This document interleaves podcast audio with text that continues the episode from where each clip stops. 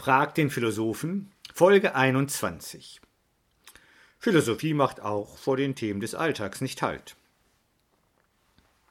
In meiner aktuellen Serie Frag den Philosophen beantworte ich heute die Frage, gibt es Schicksal? Dabei hilft mir Gottfried Wilhelm Leibniz. Gibt es Schicksal? Ja, es hat nicht sollen sein. Der atemlose Fußballstar schaut müde in die Kamera. Den entscheidenden Elfmeter hat er verschossen und vorher zweimal nur den Pfosten getroffen. Sein Team ist ausgeschieden. Es hat nicht sollen sein. Er hadert mit dem Schicksal. Szenenwechsel. Eine Frau steht fassungslos am Grab ihrer Tochter. 20 Jahre. Autounfall, unverschuldet. In der Nacht vor ihrem Tod hatte sie es geträumt. 24 Stunden später ist es eingetroffen. Es war wohl ihr Schicksal, seufzt sie leise. Es sollte so sein.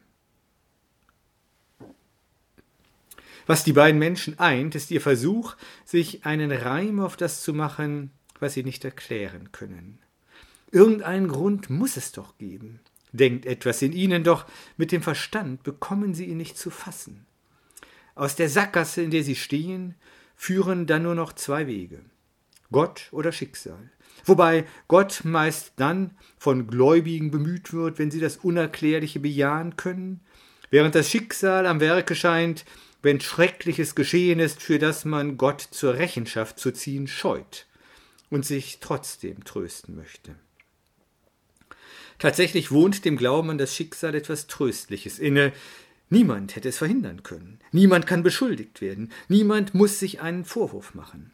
Solche Sätze helfen Menschen, ihren Frieden mit der Wirklichkeit zu machen.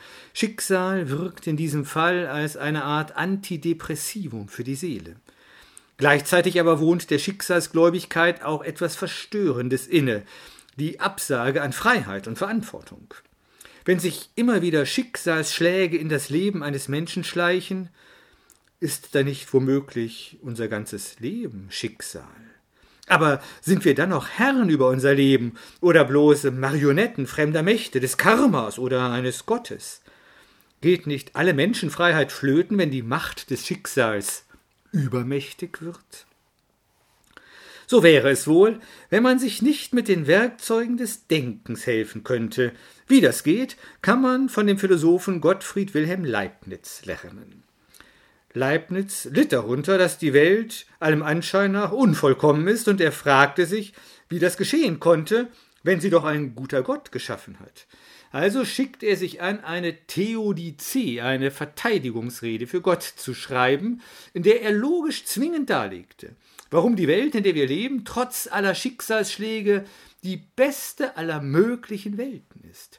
Eine prästabilierte Harmonie, deren Großartigkeit wir nur deshalb nicht erkennen, weil der Horizont unserer Vernunft zu klein ist, um das Ganze zu durchschauen. Gott und Schicksal sind in diesem kühnen Denken eines und dasselbe. Und was immer über uns hereinbricht, war von Anfang an als Teil der großen Harmonie des Lebens vorgedacht. Das bedeutet nun aber gerade nicht, dass wir uns auf die faule Haut legen und alles weitere dem Schicksal überlassen sollten. Nein, nein, so läuft das bei Leibniz nicht. Seine Vision der prästabilierten Harmonie geht nämlich so weit, dass Gott in seiner unendlichen Allwissenheit noch vor dem Akt der Schöpfung antizipierte, wie genau ein jeder Mensch in allen möglichen Situationen von seiner Freiheit Gebrauch machen werde, und erst nachdem er dies alles vor seinem inneren Auge schon längst durchgespielt hatte, hat er mit seinem Schöpfungswerk begonnen. Leibniz Lehre hat nun sicher die Schwäche, dass man ihr nur dann guten Gewissens folgen kann, wenn man grundsätzlich einmal seinen Glauben an einen allwissenden und allmächtigen Schöpfer teilt. Andernfalls wird man sich wohl eher schwer damit tun, was schade ist, denn man kann über Leibniz denken, was man will. Seine Lehre macht das Leben doch leichter, denn sie gibt uns das Gefühl, irgendwie sei diese Welt trotz allen Leidens doch in Ordnung. Gottfried Wilhelm Leibniz lebte von 1646 bis 1716.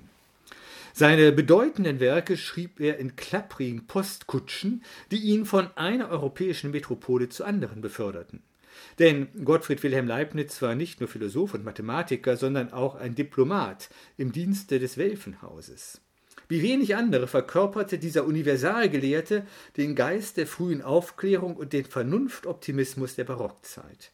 Seine These von der bestmöglichen aller Welten trug ihm allerdings schon zu Lebzeiten den Spott anderer Denker zu.